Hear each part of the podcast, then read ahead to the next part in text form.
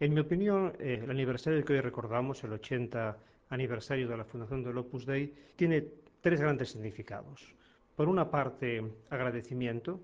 agradecimiento al Señor porque hace 80 años en su misericordia dio luces al fundador del Opus Dei, San José María, para que viese lo que Dios quería de él, que empezó siendo una semilla muy pequeña, que gracias a Dios, como dice el Evangelio, ha ido creciendo y hoy en día es una realidad en los cinco continentes. En segundo lugar, este aniversario significa actualidad,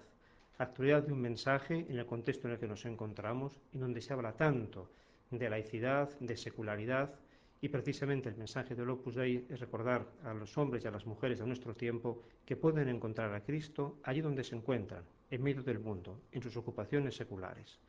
En tercer lugar, este aniversario significa fidelidad, fidelidad al Evangelio y a un espíritu, porque el encuentro con Cristo en medio del mundo tiene lugar si nosotros acudimos a Él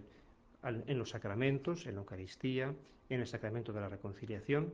Tiene un lugar también si seguimos sus palabras, si vivimos según su enseñanza en el Evangelio, si vivimos en nuestra vida diaria el espíritu del sermón de la montaña.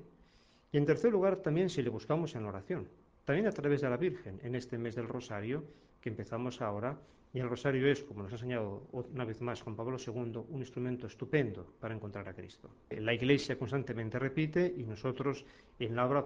intentamos hacer presente allí donde nos encontramos, que mirando el rostro de Cristo es donde el cristiano encuentra la fuerza que le ayuda a ir adelante, le llena de paz el alma y es capaz de ser, allí donde está en su familia, en su trabajo, en la sociedad, un fermento de paz y de alegría.